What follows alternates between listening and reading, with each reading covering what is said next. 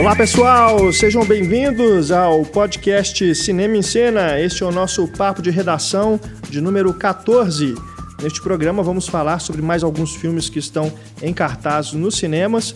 Como você sabe, aqui no programa a gente fala sobre os lançamentos, não só lançamentos, mas filmes que já estrearam. Excepcionalmente neste programa, só lançamentos, né? Filmes que entraram em cartaz aí na última semana. É, agora com os filmes estreando nas quintas-feiras, né? Então nós já estamos pulando aí, porque o podcast vai ao ar às quintas. Então, da semana passada, né? Os lançamentos da semana passada. A gente vai falar sobre o passado. Aliás, o passado estreou agora também? Foi na semana anterior. Enfim. o passado, Sob a Pele, a Praia do Futuro, né? Do Karim Ainuso, filme brasileiro. E a mega produção Godzilla. Né, o ressurgimento de Godzilla nos cinemas. Lembrando que nós falamos sobre os filmes sem spoilers, para você que ainda não assistiu e queira acompanhar o podcast, mas um deles é entra na seção spoiler. No final do programa a gente fala aí sobre os desdobramentos da trama, enfim, a gente revela segredos, né? Aí só para quem assistiu aos filmes mesmo. Neste caso, neste programa, a gente fala sobre Godzilla no final para você que já assistiu ao filme acompanhar o debate aqui conosco. Neste programa, eu, Renato Silveira, editor do Cinema em Cena, estou acompanhado de Antônio Tinoco, nosso redator. Muito obrigado, Olá. Antônio. Obrigado. Pela presença mais uma vez. E Marcelo Seabra, que está conosco sempre, né, nos nossos podcasts, ainda não chegou. Ele está preso no trânsito. Trânsito de Belo né, Horizonte. trânsito em Belo Horizonte, apesar aí da prefeitura, né, dizer que faz melhorias, né, BRT, etc, etc. Há manifestações ocorrendo na cidade, então o trânsito está realmente caótico. Então a gente vai começar aqui a gravação. O Marcelo, assim que chegar, ele entra aqui no debate, tá bom? Nosso e-mail, mais uma vez aí para você que quiser se corresponder conosco, é o cinema, arroba cinemaencena.com.br. Temos também o espaço de comentários aí na página do podcast para você que quiser conversar com outros ouvintes do programa.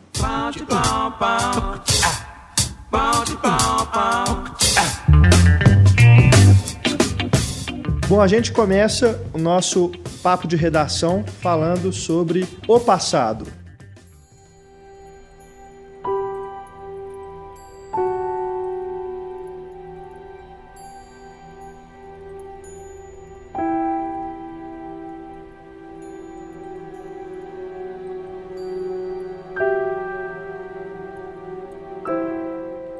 O passado, filme do Asghar Farhadi. A pronúncia é essa mesmo? É. Por aí, né? Por aí. Asghar Farhadi, diretor de dois filmes muito bons, né? A Procura de Eli e A Separação, né? A Separação, inclusive, ganhou o Oscar de melhor filme em língua estrangeira no ano passado. Agora chegou O Passado aos cinemas, o filme que já tinha concorrido no Festival de Cannes do ano passado, né? Também foi premiado lá. Prêmio do Júri Ecu- Ecu- Ecumênico Isso. e pra atriz Berenice Beiju. Para falar sobre esse filme, a gente recebe aqui o nosso crítico de cinema, diretor do Cinema em Cena, Pablo Vilaça. Pablo Vilaça que desta vez não está no bairro Caiçara, em Belo Horizonte, ele está em outro lugar. Onde você está, Pablo Vilaça? Eu tô em Paris agora, eu tô em Paris mesmo. Como está o clima em Paris? eu, tô, eu tô em João Pessoa, tô dando um curso aqui em João Pessoa. O Pablo está em João Pessoa, portanto, dando curso, né? Então, a gente começa falando aqui sobre o passado, que teve uma crítica cinco estrelas. Né? Os outros filmes também foram cinco estrelas, Pablo? Fascinado pelo trabalho do, do, do Ashgar, e Deus eu falo Ashgar Farhad, eu não falo Farhadi, mas tudo bem, é, o mesmo, é a mesma pessoa. É, eu sou fascinado pelo trabalho, eu acho que é um trabalho é, extremamente humano.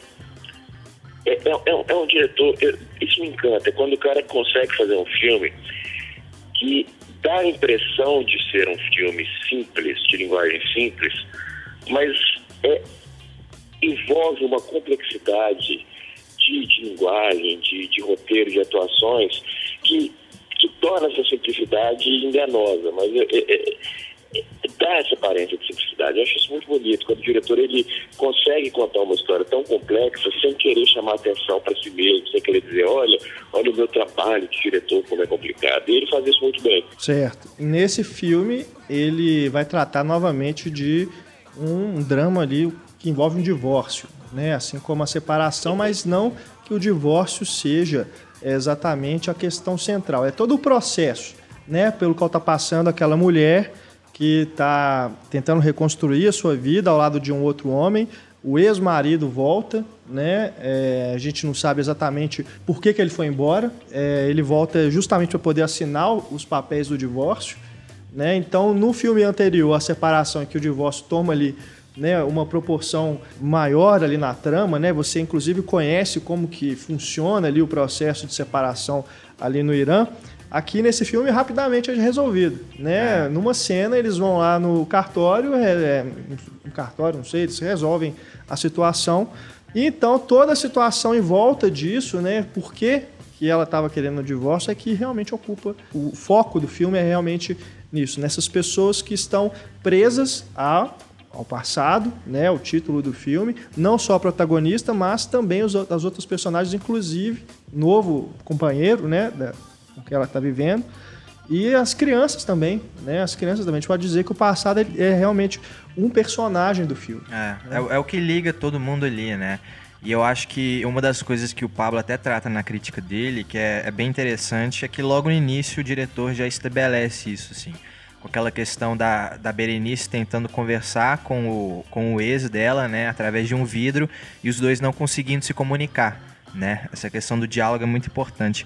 E depois, numa, na cena seguinte, quando eles estão dentro do carro, né? Isso logo no início do filme, não é spoiler não. E eles dão ré, olhando para trás e o carro se choca, né? Como é. se essa presença do passado chocando a vida ali deles no presente, né? Muito interessante. É, eu li essa crítica, essa bacana mesmo. é, não, mas é verdade. Eu acho que o, o, o é, é são essas. É, é o que eu estava falando sobre a simplicidade. É, são pequenas metáforas visuais que ele usa ao longo do filme, uh, que são sutis, mas também são extremamente orgânicas. Ele não, ele não sai, ele não desvia do caminho do filme para fazer um, uma metáfora, para estabelecer uma lógica. Ele, ele vai colocando aqui e ali, por exemplo, tem um momento que o, o cara está no carro esperando a esposa, é, e aí de repente um, uma, acho que uma, um guarda de trânsito fala uma coisa, ele desce do carro para poder falar com esse guarda e a gente fica vendo de dentro do carro. Então ele coloca o vidro entre eles, que é a imagem recorrente do filme, a gente vendo alguém através de um vidro e a gente não ouve o que a pessoa está falando, e, e, é tão sutil que você quase não presta atenção que ele está fazendo isso. Mas ele faz isso ao longo do filme várias vezes, assim, alguém conversando através de um vidro. É, assim como a imagem né, do, do, da ré no início. É, é, é isso, ele faz, é uma coisa recorrente na, na filmografia do, do Farhad, esse tipo de, de abordagem visual para poder sugerir o que está acontecendo com os personagens. Uma outra coisa interessante é que, da mesma forma como o passado não é sobre divórcio, é, até de certa maneira, a separação não é sobre a separação. Os filmes do Farhad, eles são essencialmente sobre pessoas tentando se comunicar e falhando problemas de comunicação entre as pessoas, desentendimentos que poderiam ser evitados, mas que só vão piorando, tornando a relação entre as pessoas mais complicada. Não só nos três filmes mais famosos dele, né, a separação, a, a Procura de Eli, que também é maravilhoso esse filme, e o, e o Passado, mas os, os dois filmes anteriores que eu até vi, eu vi recentemente, que é o Beautiful City e Fireworks Wednesday, que são também dois filmes muito bonitos, que dá para você ver claramente a, a, a, as sementes desses filmes posteriores do Farhad, que tornaram finalmente ele famoso no mundo inteiro, e, e que também giram em torno de desentendimentos. É, o, o, o Beautiful City gira em torno de um, um, um, cara que ele, ele, matou a namorada e aí ele é preso, ele tinha 15, 15, 16 anos. E aí, quando ele completa 18 anos, ele está ele tá pronto para ser executado porque a lei, enfim, é, é, ele tem que esperar os oito anos para ser executado. E aí o melhor amigo dele na cadeia sai da cadeia e tenta convencer o pai da vítima a perdoá-lo.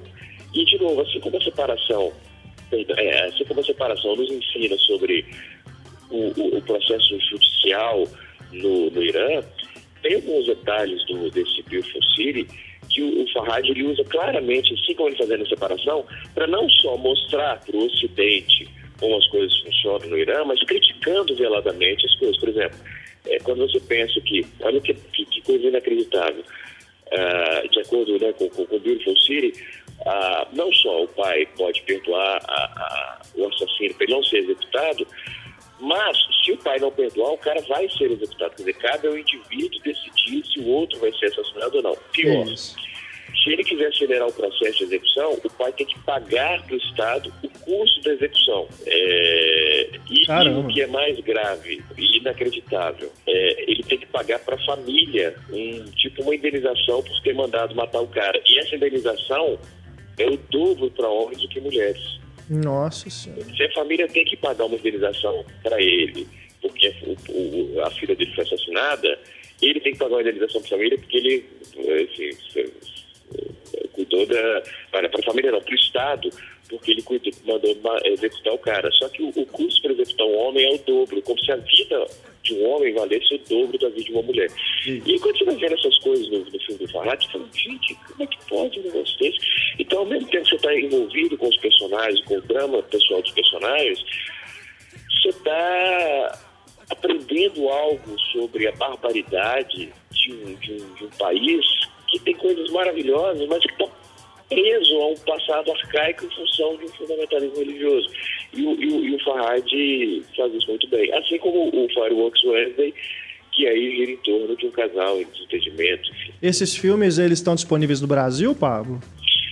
É, estão através de modos é, alternativos. Entendi. Né?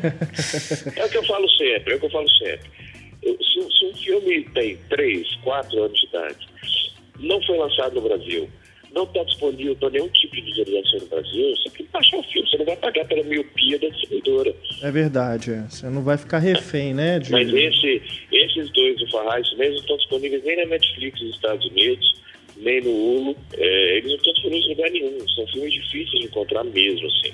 Entendi. É, então tem que ir atrás da, da cópia bootleg, né, que eles chamam, né? É. é o jeito. É, do genérico, né? É o genérico. Não, eu só queria comentar assim, a respeito do. Eu gostei, gostei do, do filme, do, do passado, não tanto quanto a separação, para mim, acho que é um, um, filme que me pega mais. Mas é nessa questão do, das metáforas visuais. Acho que em alguns momentos me ficou, não sei, me pareceu meio óbvio demais. Inclusive essa questão da casa tá sendo reconstruída, sabe? Pareceu assim, é, não diria forçar a barra, mas uma coisa meio óbvia mesmo. É, o cara, o, mari, o novo companheiro dela é o que está pintando né, a casa, tipo, é o cara que tá, é o responsável por dar essa nova cor ali pro, pro lugar. Então essas coisas. A mala me... quebrada também. Pois é, é, me incomodaram um pouco, sabe? Não, não a ponto de estragar o filme, mas é, eu, eu, senti que nesse filme ele força um pouco mais nesse sentido, da, de, de colocar essas metáforas do que no, no outro. É, eu, eu discordo, eu discordo. Eu acho que uh, talvez seja mais óbvio, sim, mas eu acho que as metáforas funcionam muito bem e eu acho muito bonitas. Acho a representação da, da, da casa como reconstrução da vida e, e, não só o fato do cara estar tá pintando, mas o do, do marido anterior manchar a camisa com a tinta. Enfim, eu acho, eu acho muito bonito. Certo. Eu gosto também. E eu, eu gosto... acho que você você não tem sensibilidade, eh, Renato, para uhum. entender a beleza disso. E eu diria mais, você não tem nem caráter. não, mas a, a pior para mim é que eles estão lavando roupa suja o filme inteiro e o cara trabalha na lavanderia, sabe? é verdade, cara. Porra. É, mas peraí, calma. você tem... Uau, uau. Essa foi... Porra essa eu nem tinha percebido no filme, mas aí eu tenho que questionar se essa expressão lavar roupa suja no Irã. Eu sei, eu sei, tô brincando. Mas eu achei essa interpretação sua absolutamente genial e tá me doendo porque eu não coloquei na. Tá vendo? Porra. Essa não foi óbvia, hein? Essa foi Caramba, bem sutil. Eu não coloquei na crítica, caramba. Pablo, valeu aí pela participação aqui no podcast mais uma vez. É, as pessoas devem estar estranhando a voz do Pablo, né? É, não é porque a voz dele é sexy, não, como a do Quintão. Na verdade é porque ele tá com alergia, né, Pablo? Não, não, é porque elogiaram a voz do, do Quintão. você tá, que... você tá querendo fazer uma melhor, é, né? Sozinhas, suas ocas apaixonadas pela voz do, do, do Quintão, então eu decidi que agora eu vou fazer uma voz mais sexy também, porque eu quero minha voz. Eu sou carente e inseguro assim. Aí eu respirei poeira até ficar com a voz desse jeito. Olha o sacrifício, olha o sacrifício que eu faço por esse podcast. tá certo. Um abraço aí, Pablo. Tá é, boa visita aí, bom curso aí em João Pessoa. Mande um abraço aí para os ouvintes, né, também de João Pessoa. Com certeza né, acompanham o podcast, né? Os leitores de João Pessoa também acompanham o podcast Cena. Um abraço para todo mundo aí. Um abraço. É bom, um abraço para vocês. Tchau. Tchau. Bom, a gente fala aqui no nosso podcast agora sobre essa ficção científica, que é uma mistura de filmes de terror também, sob a pele.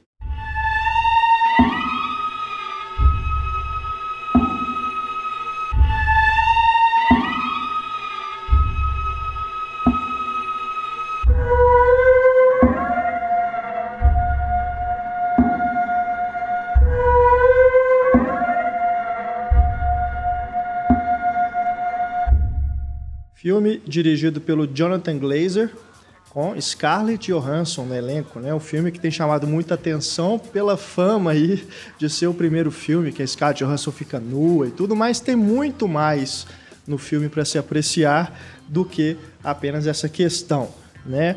Para isso, para falar sobre esse filme que acabou de entrar em cartaz nos cinemas aqui no Brasil, a gente convidou o crítico de cinema Alisson Oliveira, que escreve para o site CineWeb. Muito obrigado pela presença aqui no nosso podcast, tá? Pela primeira vez. Eu que agradeço o convite, obrigado. O Alisson que tá lá em São Paulo, né? Tá no, no horário do rush aí, né, Alisson? É. Aqui em Belo Horizonte a gente também está passando por situações assim no horário de pico. A gente ainda não teve nem a chegada do nosso companheiro aqui, o Marcelo, até agora não chegou aqui na nossa, na nossa gravação. Uhum. Mas a gente vai falando então aqui sobre esse filme, então, Sob a Pele. Eu vi na sua crítica, Alisson, que você gostou bastante. Eu também apreciei bastante o filme. O Antônio, acredito que também, né, Antônio? Também, muito bom. Então, vamos começar falando um pouquinho sobre esse diretor, né, o Jonathan Glazer, que estava aí sumido, né, há um tempo, 10 anos, né, desde o último filme dele, o Reencarnação, que é um filme que eu também gosto muito e que na época foi bastante malhado injustamente, né, Alisson? É, eu acho que as, as, pessoas têm um pouco de dificuldade com os filmes dele, que são muito esquisitos, na verdade, né? Exato. Tanto Reencarnação como o Sobre a Pele é um filme que as pessoas têm entendido, porque é muito bizarro o cinema dele, né? É. Ele tem um, um gosto por uns temas bem estranhos, mas acho que ele filma muito bem também. E, e também é um, é um cinema difícil, porque, principalmente sobre a pele, ele usa pouco diálogo, né? É, uhum. um, é um cinema que é mais de imagem, assim, mais de trilha sonora com imagem e pouco diálogo. O que para mim deu um resultado muito bom, porque a Scarlett, é, ela tem uma performance muito boa, né? Inclusive com, com não atores, né? Eu achei isso Exato. muito interessante. Ele coloca câmeras escondidas na van, nas vans, né? Sim. né? E aí a pessoa fazia a cena, né, entre aspas, ali com a Scarlett Johansson, só depois descobria que era um filme. Então, dá aquela sensação de, de ser algo espontâneo, também bem interessante. E tem é, nessa questão aí dessa... É, esse casamento né, muito feliz que ele faz de imagem com som ecoa bastante o cinema do Kubrick. Né? Isso no Reencarnação a gente observa também. Nesse filme, acho que até mais. É, logo no começo, né, naquela sequência inicial que mostra ali a formação do alien, parece que é isso, né? Vai, vai, você vai vendo o olho dela sendo formado. Sim. Lembra bastante 2001, né? É verdade. É, é ele... é um herdeiro, né, do, do Kubrick. É, ele é, ele é fã, ele inclusive dirigiu um, um clipe com que foi uma grande homenagem ao Laranja Mecânica, bem bacana na internet depois. Ah, eu, eu não lembro exatamente o nome da banda, mas é uma banda famosa. Acredito que é o. Bem, eu não lembro exatamente o nome da banda, mas. A gente acha é, e coloca aí é na página. É tranquilo, é, é bem interessante a homenagem que faz ao Laranja Mecânica. É, ele é um diretor de videoclipes, acho que até é, ele começou a carreira, né, dirigindo clipes, se eu não me engano. Uhum. Exato. Depois que se tornou exato. cineasta, né? Acho, eu acho que o mais conhecido dele é um que o do Jamiroquai, que o, o chão vai todo se movendo Ah, sim. e ele vai andando no chão É. movendo, que é bem, bem legal também. É.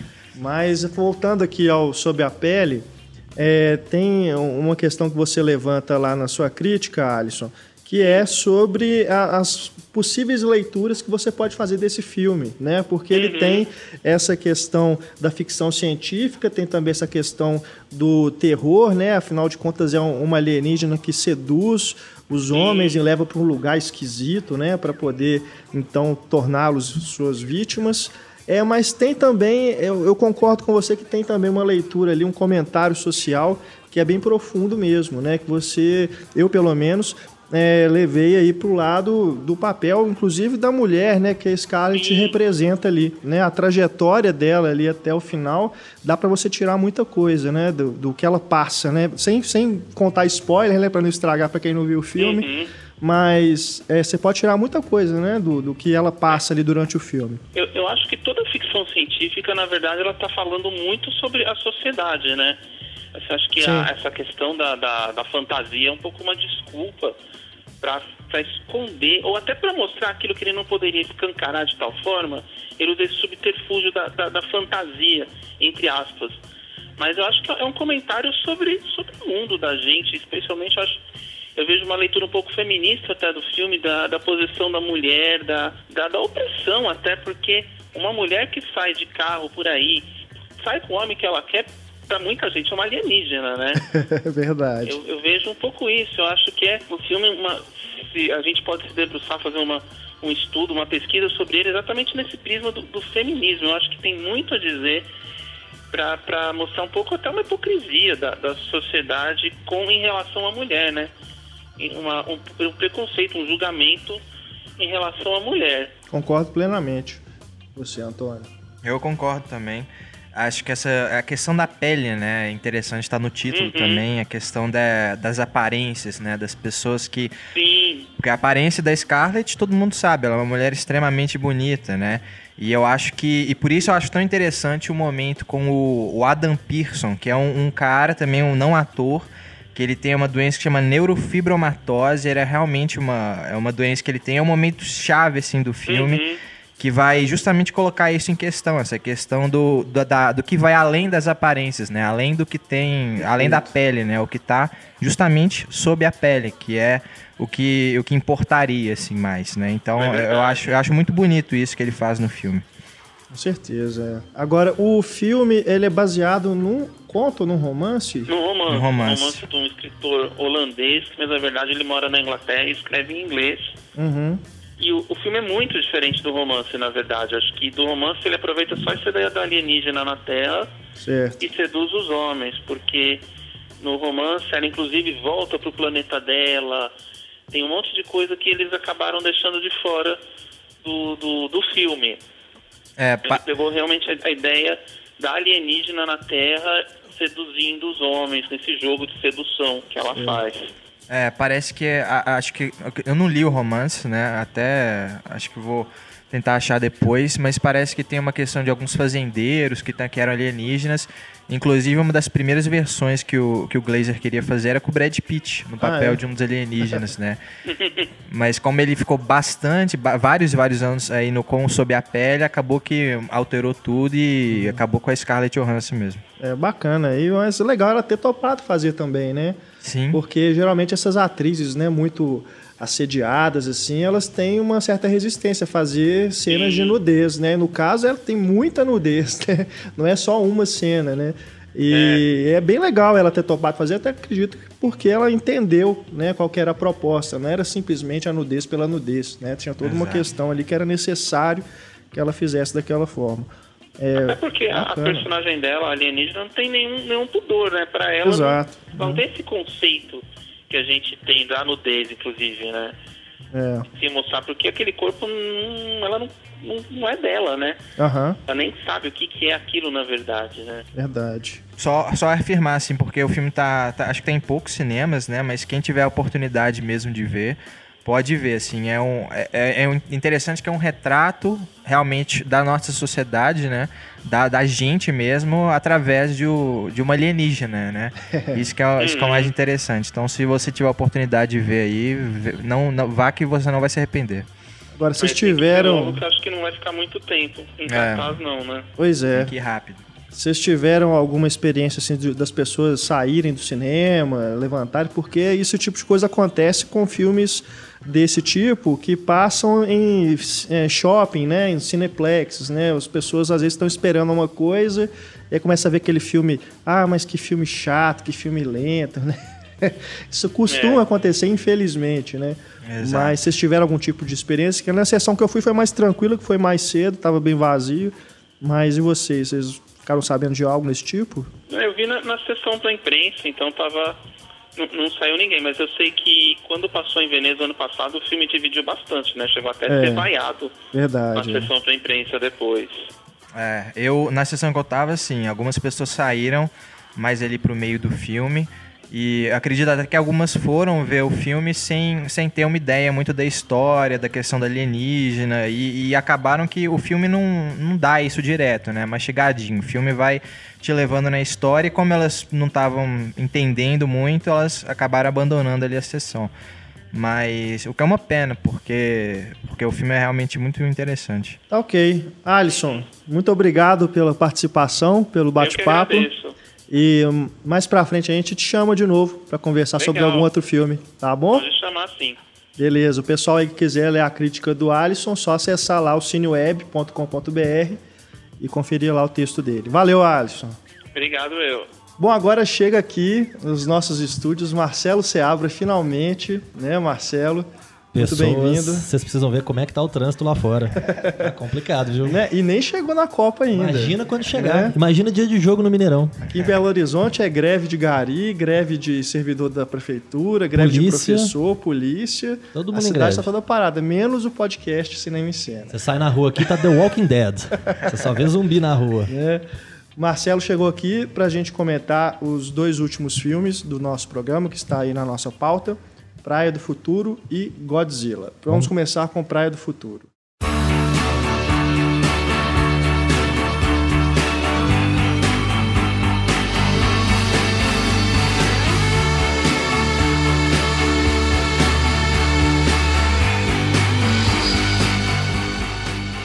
Praia do Futuro, novo filme do Karim Ainus.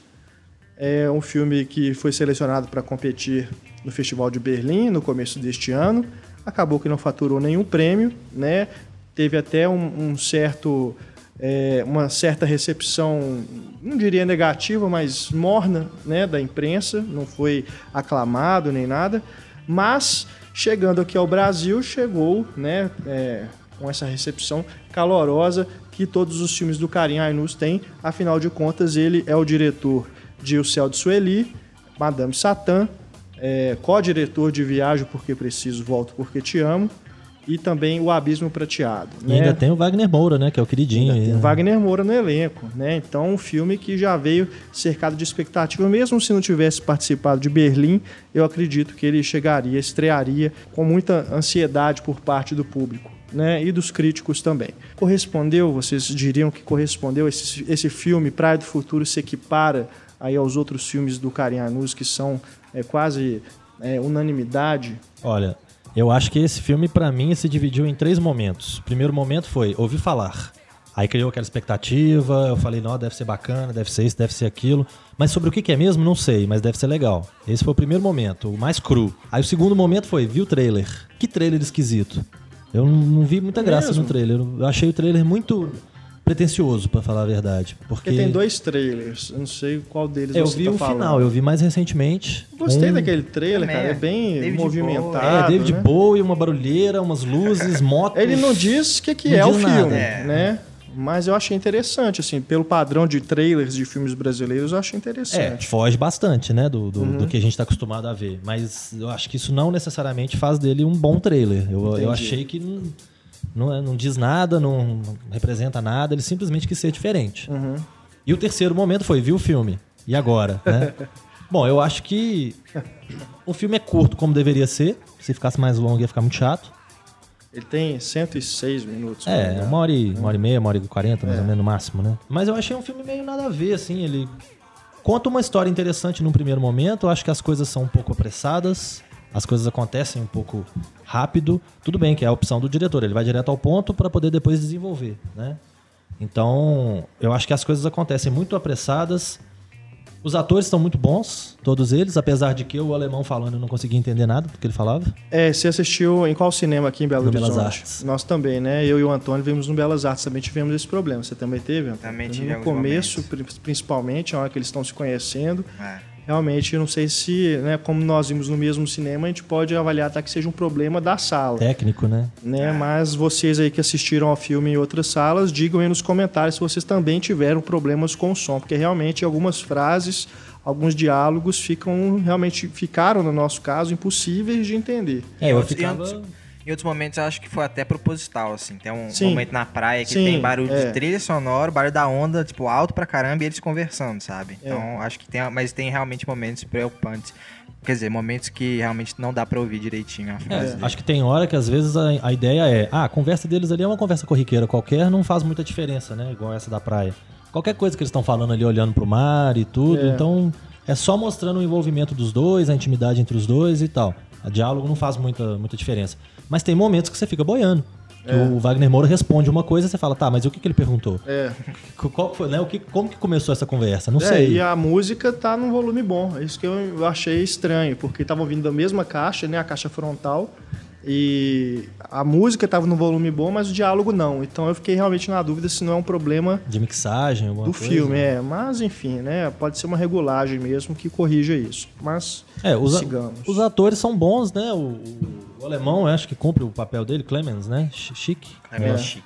É, eu acho que ele cumpre lá o papel dele, faz direitinho. O Wagner Moura, como sempre, né? É um ator muito Sim. bom. E o- aquele menino novo, jesuíta, né? Que chamou bastante atenção pra ele. Também é um, Do tatuagem, né? é um menino bacana também, que eu acho que deve ter aí uma carreira longa pela frente, porque parece merecer por esse filme. E mas de qualquer forma o, roteiro eu achei meio nada a ver assim, uma, uma história que começa do nada, termina num lugar nenhum e é isso, né? Entendi. Não vi muita graça não. Uhum. E você, É. Antônio? Suas impressões. Eu gostei, assim, eu concordo que é um filme bastante lacunar. É, eu acho que tem muita coisa que a gente quer saber, mas realmente a gente nunca vai saber em relação à história, ao destino dos personagens. É, mas eu acho que tem seus muitos méritos também, assim. Eu, eu particularmente achei um filme extremamente bonito. Sim. É todo muito bem filmado, fotografia linda. A trilha sonora eu gostei bastante também. Tem momentos muito interessantes que o que o Karim Anuis até faz isso nos outros filmes dele de pessoas, personagens dançando, né? É, Esse filme tem bastante também de tem cenas de dança, de cantoria que são bem bem bonitas. E, e um dos méritos assim é a questão da do da homossexualidade, né? Sim. Que não é tratada como um ponto principal e, é, e é justamente um pano de fundo ali que é- seria como deveria ser tratada, né? É. Não uma, um tema para gerar toda uma história, mas uma coisa natural, um relacionamento É. entre dois homens. Ele não tá descobrindo que é homossexual, ele já é homossexual. É, Pelo não- que a gente entende, né? No começo do filme, ele já é bem resolvido nesse- nessa questão. E aí se relaciona com o, o- o alemão, né? Que É. ele acaba Não sofre a salvar. preconceito É, também, não tem nenhuma exato. cena desse É como a gente falou do Hoje Eu Quero Voltar Sozinho, né? é um Isso, filme que tem exato. personagens gays, mas não é sobre personagens gays ou sobre o homossexualismo deles. Ele- é simplesmente uma característica deles. Homossexualidade, né? É, desculpe isso. É ato falho. Ato falho. Né? Então, é, é, não é sobre a homossexualidade deles, mas isso é uma característica do personagem, né? Como, sei lá, ele tem uma determinada profissão, ou tem um determinado hobby, ou qualquer outra coisa que componha o- a personalidade dele, a riqueza do personagem. Isso é mais uma das características, não é o foco do filme. Isso é interessante, de fato. Sim. Eu concordo com o Antônio que tecnicamente também o filme é muito bom, né? Muito bonito, tem cenas muito bacanas, tirando esse problema do som, né? Mas a fotografia é muito bacana, o uso dos, dos espaços é muito legal também. É, nesse sentido estético, eu concordo também com vocês e percebo um amadurecimento do Karim ao longo dos filmes, né? É, não que o Madame Satã, que foi o primeiro, seja um filme que denote algum amadorismo, muito pelo contrário. Mas você vai percebendo que é um diretor que está cada vez mais refinando né, a sua direção. Nesse filme, realmente, planos belíssimos, né? o plano final, principalmente, eu, eu destacaria deixa você ali, né, seguindo com os personagens. É realmente muito bonito. É, tem outros planos também, principalmente em Berlim, né, que são muito bonitos também. É, e em relação aos temas que ele, ele trabalha, eu também percebo uma coerência é, com os outros filmes, que também tratam de personagens que estão em trânsito, né? personagens que estão é, tentando se descobrir ou tentando achar um significado que talvez seja inalcançável, né? porque também no caso dos outros filmes tem um elemento, algo que vai mostrar para essas pessoas que o passado não tem como ser apagado. Né? Que no caso do Praia do Futuro é o irmão, no Céu de Sueli é a cidade, né? para qual ela volta e depois vai embora de novo. É, no Abismo Prateado é o casamento. Né? No Viagem Porque Preciso Volto Porque Te Amo, que é um filme que ele co-dirigiu com o Marcelo Gomes. Né? É, tem a questão toda do relacionamento do personagem. Enfim, acho que é, é, eu gosto de diretores que trabalham com temas é, coerentes. Não fazem o mesmo filme, né? não está se repetindo, mas trabalham com um tema recorrente ao longo da carreira. Então, é, apesar de eu não ter me conectado muito, de, diferente dos outros filmes, com o protagonista dessa vez. É, não, não, senti uma identificação tão forte assim com o drama dele.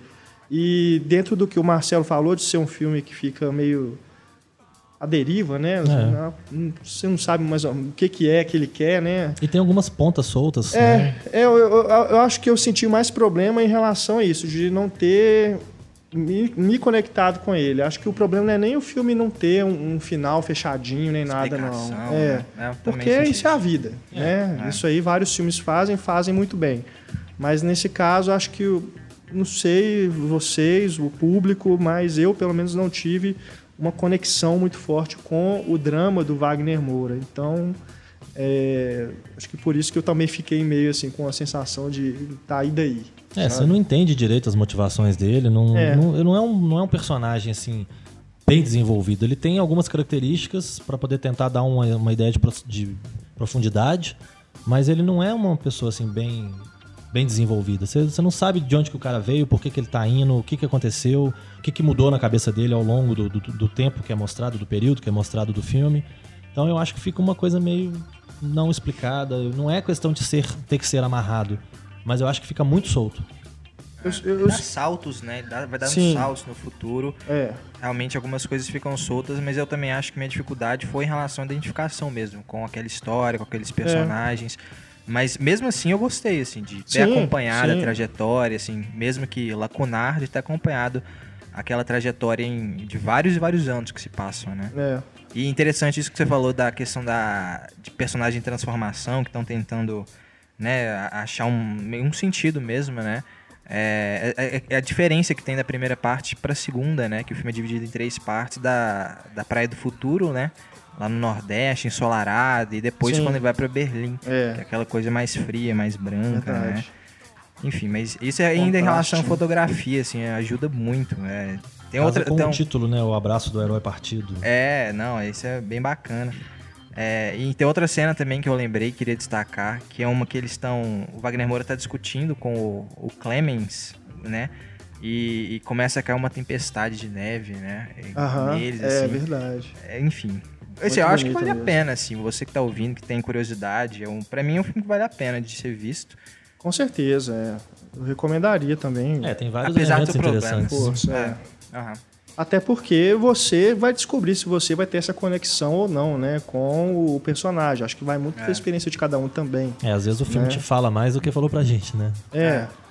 é. Acho que o fato do cara ir para outro país também, isso pode né, se relacionar mais forte com algumas pessoas que já passaram por algo desse tipo, já, já viveram fora, enfim. Sim. Agora, mais algumas coisas que eu queria destacar. É a interpretação do Wagner Moura, realmente achei bacana, principalmente pelo fato dele se distanciar de alguns vícios que parecia que ele estava pegando de, de, de, outros personagens, né? Fazer aquele cara que chega e dá, dá um esporro assim do nada, né? Dá uma, tem um, um, acesso de fúria, né? De repente. Capitão Nascimento, assim. É. Ele se distancia bem disso. Não, é um personagem muito mais leve, né? Um cara suave, assim. Você vê que é um cara que realmente é bem diferente aí do Capitão Nascimento, do, do cara lá do Serra Pelada, né? Que é aquele criminoso, o, o ajudante do Matt Damon no do Elysium, do o pilota do Vips, né? Então eu achei bacana que ele ter mostrado que consegue ainda construir um personagem, né? Não ficar refém de estereótipos como é o caso do Celton Mello, né? O Celton Mello para mim não e sempre consegue. aquela vozinha de mineirinho. É, aquilo é incrível. Até no filme Reflexões de um Liquidificador, que ele dubla o liquidificador, o liquidificador tem a cara do Celton Mello. É incrível isso. E também eu, eu, senti também um problema na questão do irmão. Eu, não senti que o, a história ficou bem resolvida ali, o, drama dele com o irmão. Eu, eu entendo o papel dele de ser o, o, fantasma, né? Eles até usam esse termo para identificá-lo ali no, no título do, da parte que ele surge. É, mas não sei, acho que ficou assim, ele tem essa função, mas e aí? Acho que é, isso até contribui para essa sensação que a gente teve, Marcelo, de ficar um filme, tá, mas é, Sabe? no começo do filme eles forçam ali uma, uma, aproximação que é fácil de entender, porque os dois são irmãos. Então não precisa explicar muita coisa. Eles são irmãos, eles têm uma ligação forte, ok. Agora, se eles têm uma ligação forte, por que, que o cara simplesmente dá as costas? Pois é. É uma coisa meio estranha, né? Você fica sem entender o que, que passa na cabeça desse indivíduo. Por que, que ele precisava dar as costas? Da Alemanha não tem telefone? Não tem um e-mail, não tem uma carta, não tem nada que ele pudesse. Simplesmente corta todo tipo é. de ligação, né? Não, é, ele, por quê? Por que, ele quisesse ele mudar, isso? ok, mudei é. de vida, mudei tudo e tal, vou para um lugar onde eu posso, sei lá, exercer o meu estilo de vida ou qualquer coisa é. desse tipo. Beleza, mas precisava sumir, cortar todo mundo da vida dele desse jeito?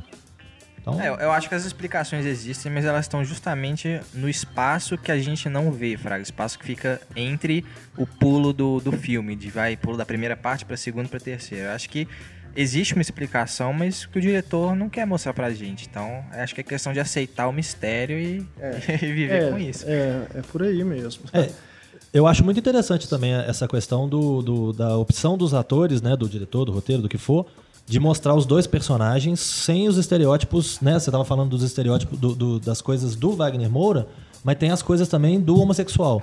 Então eles não têm isso, né? Eles são é. dois caras assim bem viris, né? Bem não tem trejeito, não tem nada e tal, que são homossexuais. Então isso também é uma coisa interessante, porque vai na contramão do que a gente está acostumado a ver no cinema, não só nacional, como é, no mundo inteiro, né? Verdade, é. Mas bom filme, viu? Bom filme. É, se estiver passando aí na sua cidade, acredito que teve um lançamento até bem amplo aí no, no Brasil.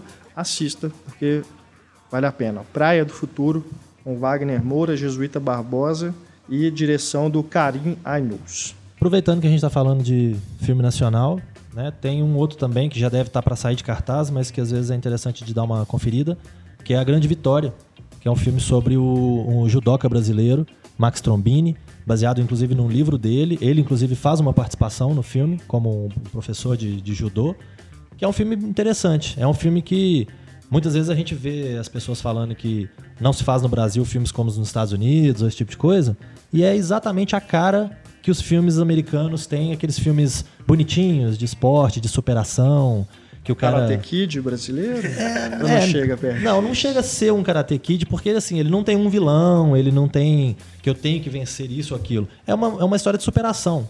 Coisa que é muito comum, né, no, no naqueles filmes para televisão, né, filme da tarde, do Hallmark, aquelas coisas todas. Então é um filme bacana, é um filme bem feito tecnicamente. Não é um filme assim que chega te deixar assim, uau, que filmaço, né? Não é um filme que empolga. Mas é um filme bem feito, é um filme bem construído. Os atores veteranos são muito bons, né? O Marci Franco, do Palhaço, né? Já tinha chamado a atenção. Novamente ele chama a atenção como o avô do menino. O menino também não é nada excepcional, mas segura a onda direitinho. O menino, é, quando. Ah, sim, o menino é. chama Felipe Falanga. são duas fases é, na vida. Aí depois dele cresce e vira o Caio Castro, né? Que é o Global, que está fazendo seu primeiro papel no cinema que não é nenhuma beleza, mas também não chega, não chega a ser assim constrangedor, como é o caso da Sabrina Sato, que é constrangedor. né? a, é, a própria... Eu fiquei curioso, eu ia te perguntar como que é. A própria Sabrina, Sabrina parece Sato. constrangida, porque ela está acostumada a fazer gracinha, né? Ela não vou nem falar que é comédia, porque ela é. não está acostumada a fazer comédia, ela está acostumada a fazer graça. um personagem, né? É, ela, Sempre. Ela faz a, a menina burrinha lá, a é. menina doidinha, que caiu de paraquedas no meio da situação e tal.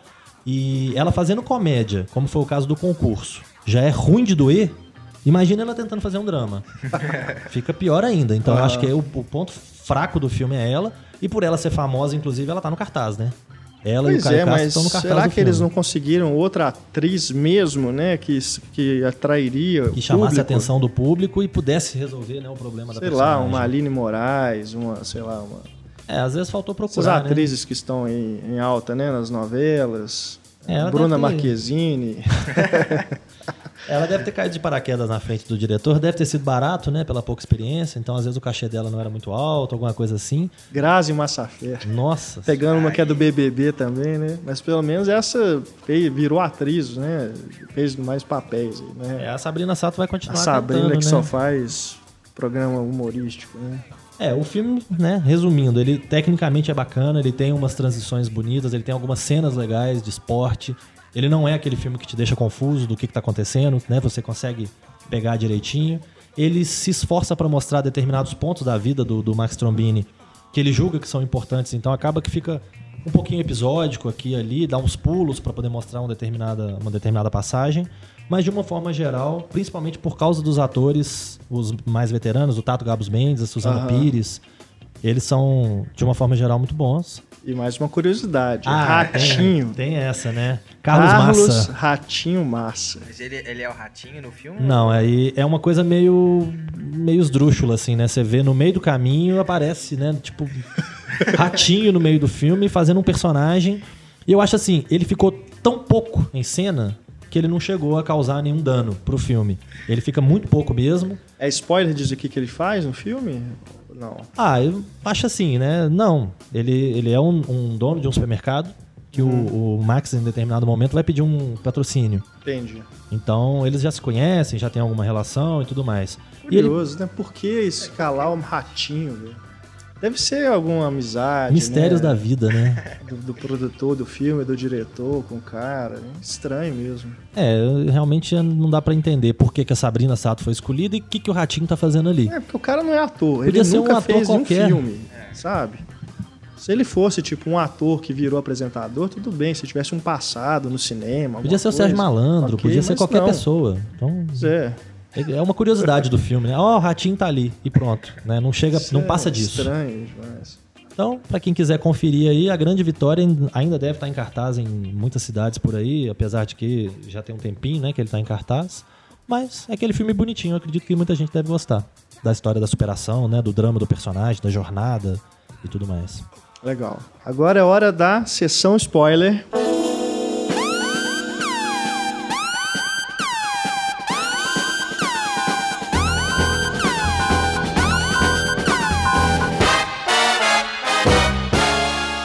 Sessão spoiler hoje com Godzilla.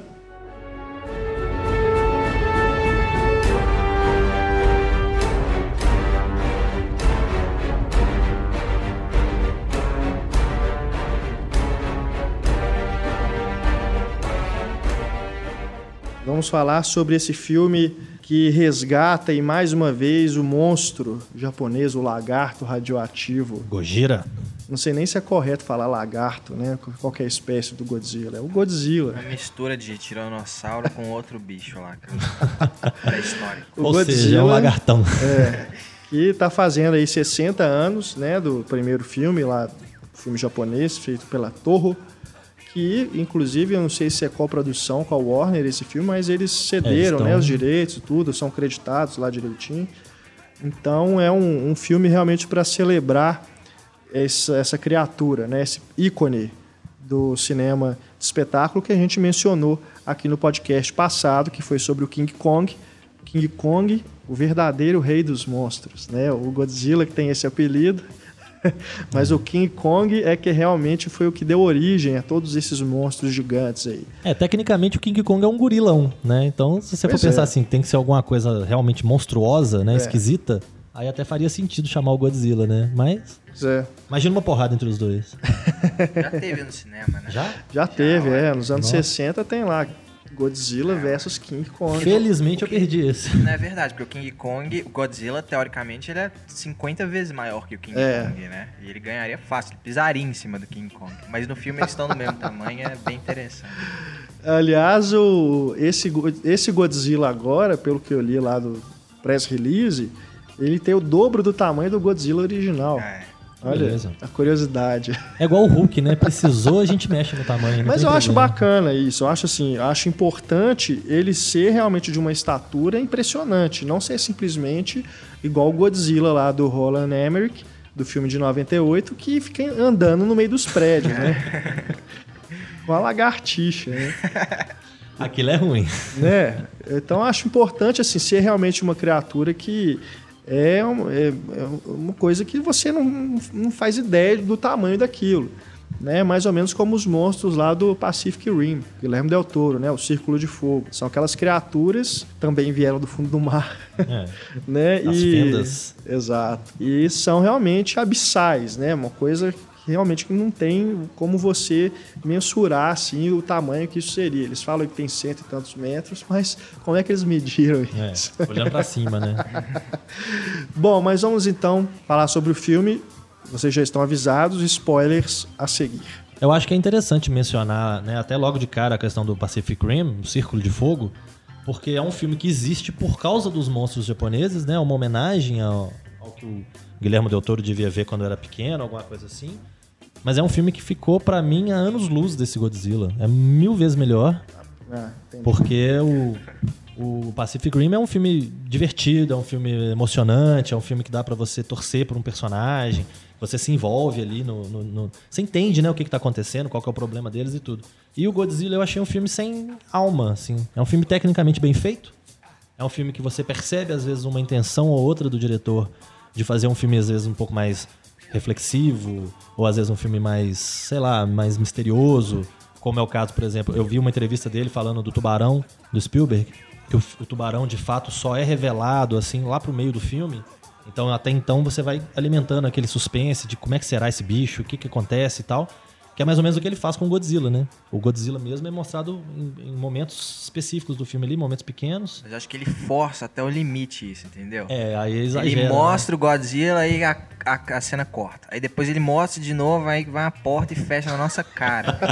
sabe? O problema é esse. Ele, ele constrói demais é, o suspense, só que ele força até o limite, até Mas, o gente, ponto da frustração. É o Godzilla, todo mundo sabe do quem é o Godzilla. tipo, o tubarão, beleza. Apesar de ser o tubarão, mas é primeira vez que você vai ver o bicho. Mas um bicho Mas desse Godzilla, tamanho, como que a gente sabe. não vê? bicho é, enorme. É, o, atualização, assim, é uma refilmagem que faz sentido, né? Eu gostei da, deles terem refilmado. É uma atualização bem feita do Godzilla, da criatura. Mas eu achei que realmente faltou Godzilla, sabe? Eu, eu conheço Godzilla, eu já vi filmes do Godzilla. Mas esse Godzilla ficou muito bem feito. As cenas de luta são muito boas, os efeitos especiais estão muito, muito bacanas. E eu queria ver mais, sabe? Não queria ver Entendi. numa telinha de TV que é, numa hora um personagem tá vendo na telinha de TV lá no fundo, sabe? A luta bizarra dos, dos monstros. Eu queria ver aquilo ali, sabe? Pois é, eu não sei se faltou dinheiro, porque o filme custou 160 milhões, quer dizer, um orçamento Foi. considerável. É. Mas talvez para ter mais, né, precisava dimensão, né? chegar a 200 milhões, não sei, e o estúdio não quis liberar. Não sei. Mas eu também senti falta de ter mais cenas de luta, porque realmente tem uns momentos que ele, na hora que vai começar o, o a briga, corta. Vai mostrar os humanos, né? É. Aquele, o Aaron Taylor Johnson fazendo aquele soldado que é, o único que é objetivo né? dele. Né? Pois é, tem, é, você entende assim que criaram aquilo ali para poder ter um drama humano, para você se conectar e tal. O cara quer voltar para casa, salvar a família e tal. Mas é um clichêzaço, né? Um clichêzaço. As mulheres da trama não servem para nada. Acaba exatamente do jeito que você prevê, né? A hora que o menininho levanta e ah, é mamãe, mamãe, ah, pelo amor de Deus, né? Então são coisas assim, são clichês que estão ali para isso, né? É para criar o draminha para o pessoal que não é nerd, que não gosta de filme de monstro, mas está ali vendo filme, pelo menos vai ter alguma coisa para esse pessoal. Atenção, né? Mas não deixa de ser um problema, né? Acho que um problema de construção de personagem. Um filme que me lembrou muito, na, na hora que eu tava assistindo, que me veio à cabeça de cara, foi O Homem de, de Aço, o Superman. Porque duas coisas, né, que, que eu pensei na hora, assim, que me vieram na cabeça. Uma, uma luta entre duas criaturas praticamente indestrutíveis que vão ficar ali se batendo, se batendo, se batendo e não vai acontecer nada. Não vai chegar a lugar nenhum, porque eles vão cair, vão levantar e vão continuar se batendo. Até um dos dois se afastar por algum motivo. Então isso foi a primeira chatice que eu vi do, do Godzilla, que me lembrou muito a chatice do Homem de Aço. E a outra é a questão da destruição, né? Que destrói tanto, mais tanto, mais tanto, que chega numa hora e fala assim, ah lá, outro prédio, foi embora. Outro é. não sei o que, foi embora lá, destruiu um tanto de coisa, chutou um carro, não, que legal. Então... Não sei se vocês viram, tá rolando a piadinha de que o Godzilla salva mais gente do que o Superman. É, ué. Não, o, o, Godzilla tentando destruir a cidade, ele arrebenta a cidade. O Superman tentando salvar a cidade, ele arrebenta mais a cidade ainda. Então é fantástico. É. Mas é, isso do Godzilla ser o herói, É, eu acho que é muito. Anti-herói, né? o anti-herói. Isso é, é muito assim, precisou, vai, né? É muito. a- O roteiro vai pro caminho que o cara quer, então não faz sentido. O bicho aparece de um jeito, depois ele muda pra outro jeito. Aí quando você vê, ele tá lutando contra os bichos pra defender a humanidade. Por que, que aquele lagarto enorme ia defender a humanidade? Mas aí que tá. Defende Eu o não acho, é, não tá Ah, defendendo as pessoas. Ele é o defensor da natureza, então, Capitão Planeta. Ele é, ele é o macho uma- alfa. Exato. Eu li uma crítica que o cara fala justamente isso. Os humanos no filme eles são inúteis. Eles, É. Nada que eles fazem é capaz de ajudar em alguma coisa. Só atrapalha, na verdade. É. Né? Porque eles estavam querendo detonar um, um negócio nuclear ali que poderia ser pior ainda, né? O cara alertando eles, ah, não façam isso. Não, mas aí, aquela vez foram quilotons, agora é megatons. O cara, não- o bicho não vai sobreviver, né? A Vamos explodir explosão. tudo agora, né? Então, assim, a questão é que os humanos eles estão ali servindo meramente para o espetáculo gigantesco ali dos monstros brigando, que aqueles ali que são realmente o que importa, né? É, você tem o Ken é- Watanabe e você tem o David Strathairn à toa, né? De passagem, pagando as contas no filme. É. Ah, Juliette Binoche, É. É né? outra Quando ela foi anunciada, todo mundo ficou curioso, né? Porque que Juliette Binoche vai fazer num filme de Godzilla? Morrer.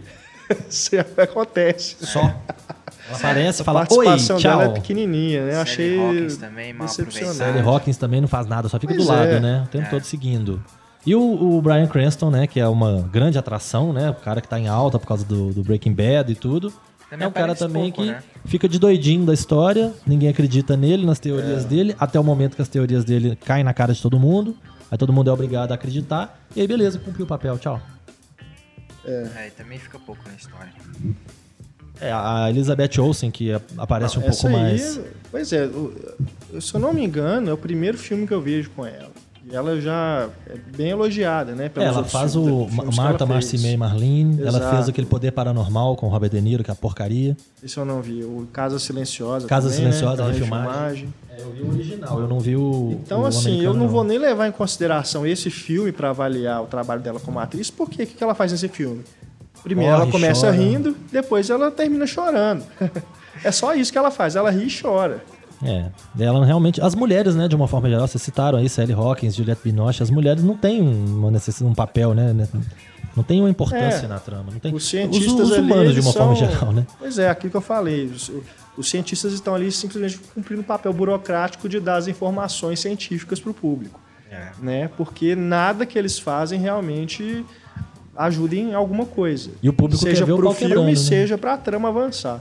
Aí o público quer ver o pau quebrando, igual o Antônio falou. E não tem o pau quebrando. Você vê pela telinha lá. é, o... tem muito pouco. É. Né? Acho que não é nem a questão de fazer um filme inteiro só de efeito especial, de Godzilla dando É. porrada em todo mundo, sabe? Mas a questão é de ser um pouco mais fiel, assim, de realmente dar- tomar um tempo da história e realmente mostrar as que estão acontecendo, sabe? Início, começo, o início, meio e fim, sabe? É, a cena que tem mesmo, né, que é a última, ela não decepciona. Acho, acho que Não, ficou é. muito bacana mesmo. É Mas fiel, poderia é. ter antes, Poderia, né, também. É. E, E- mais daquilo. É, e, e são. E os fãs ah, realmente sa- saem do, do cinema satisfeitos, assim, É. com essas cenas, porque são os movimentos clássicos do Godzilla, né? A questão da cauda, a questão do, do raio que ele solta pela É. boca. Então isso realmente é muito legal. Por isso É, que você e- fica com um gostinho de, pô, queria ver mais disso. Esse raio que ele solta pela boca, pra quem não conhece o personagem, é uma grande surpresa, né? Tipo, do nada, é bem conveniente o bicho soltar um raio pela boca, né? Um fogo, sei lá o que, que é aquilo. É, eu até entendo, é assim, porque ele estava adormecido durante muito tempo, então Ah, demorou tá- um tava tempo cozinhando até ali dentro o fogo, né? Pra sair depois.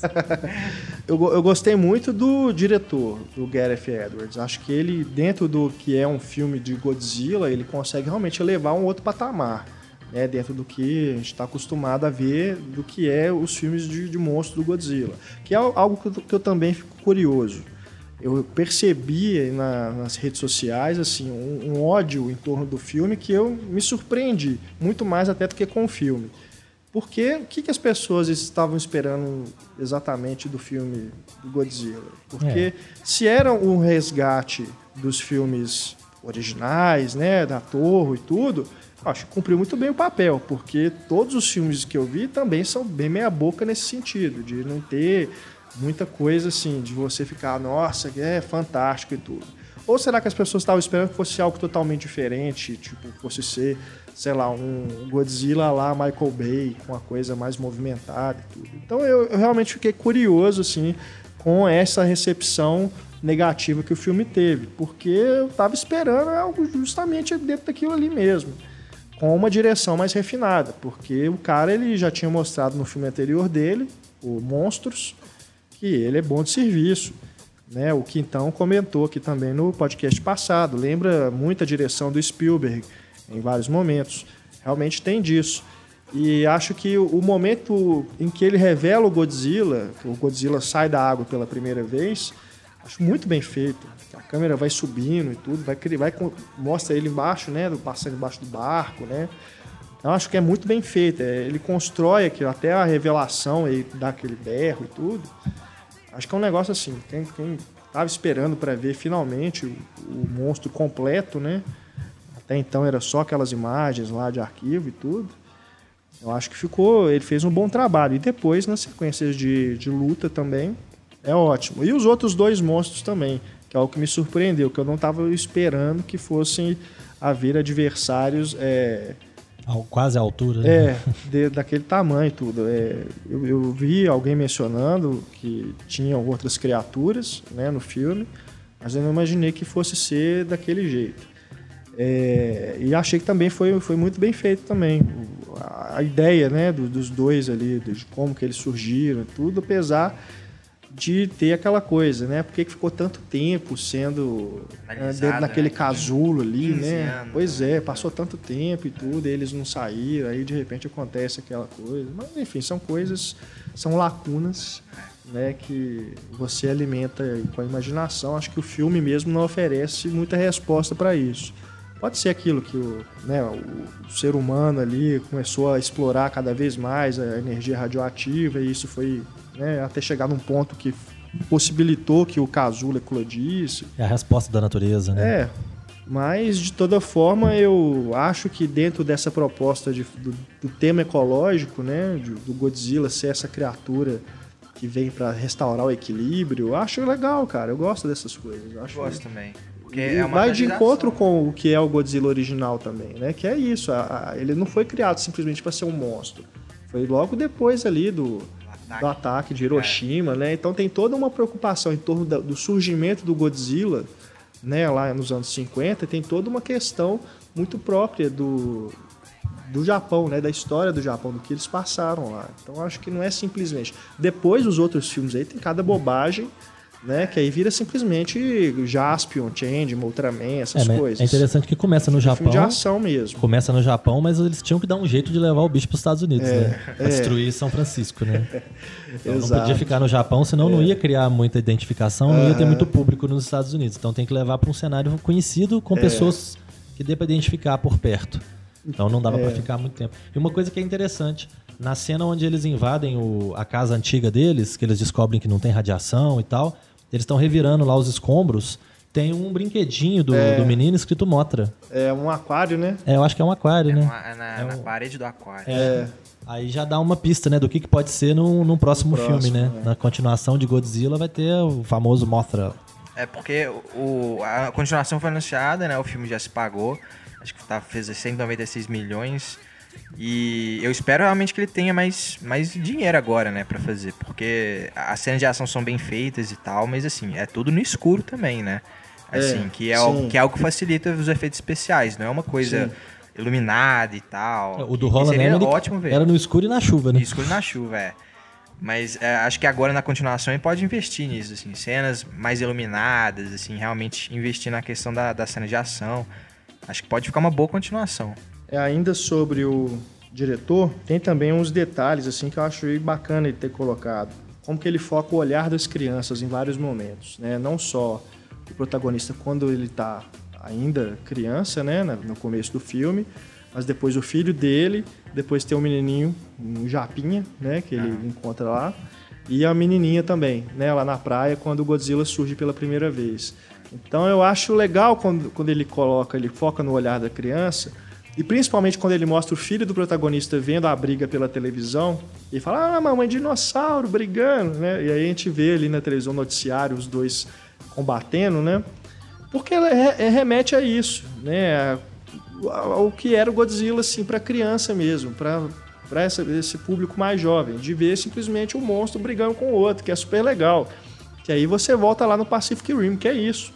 Né? Um resgate aí dessa toda essa tradição dos filmes aí dos kaiju, né? Então, acho bacana isso, acho que foi uma boa sacada dele.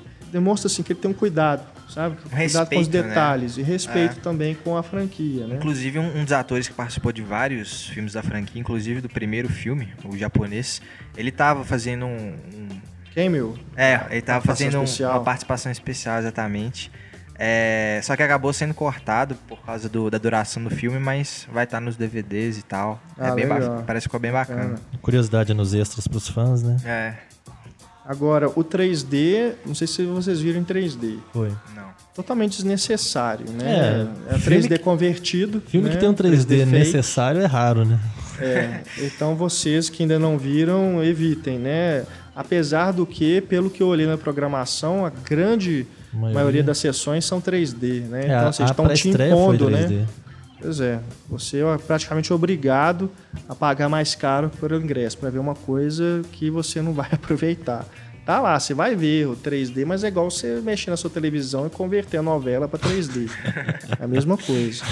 Né? Mas se você tiver na sua cidade aí a opção da sessão legendada em 2D, você, por favor, opte por ela, porque acho que vai ser melhor. Até que essa questão de ficar mais escuro, né, nesse filme também que tem cenas muito escuras, é, é prejudicial. Agora, tem também aquela cena do. que tá no primeiro trailer, né? Dos soldados caindo de paraquedas, que ele usa a música do 2001, né? na- aquela Lux a Eterna, né? É. É, Mas um pedacinho tá no cartaz filme também. também. né? Só no trailer. Eu achei que era só uma coisa pro trailer, mas tá no filme Tem um também. cartaz também, né? Um dos primeiros cartazes pra É. divulgar o filme, que são só os É, só eles caras caindo. Uma cena muito bonita, né? Bem concebida, assim. É mais uma prova aí de que o Edwards tem um, um bom futuro aí, se ele for bem aproveitado aí pelos estúdios. Não, é. Eu, É.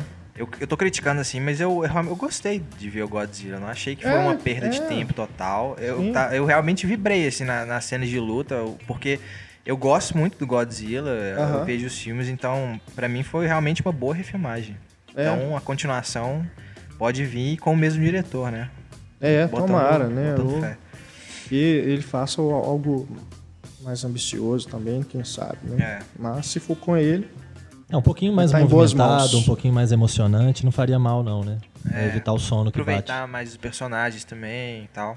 Acho que tá É. no- vai estar no caminho certo. Ok, então vamos então encerrando aqui nosso podcast, o Papo de Redação. Obrigado, Marcelo Seabra, né? Veio correndo aqui, pra, deu tempo de participar do programa, Mais uma vez um prazer, mesmo com esses contratempos.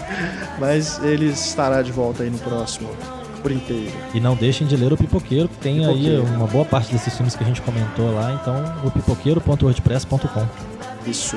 Obrigado, Antônio, mais Valeu. uma vez pela presença. Obrigado a você pela audiência aqui no nosso podcast. Nosso e-mail para contato é o cinema, arroba cinemaencena.com.br. Deixe seu comentário também na página do podcast para você conversar com os outros ouvintes do programa. Grande abraço, pessoal. Até a próxima. Tchau.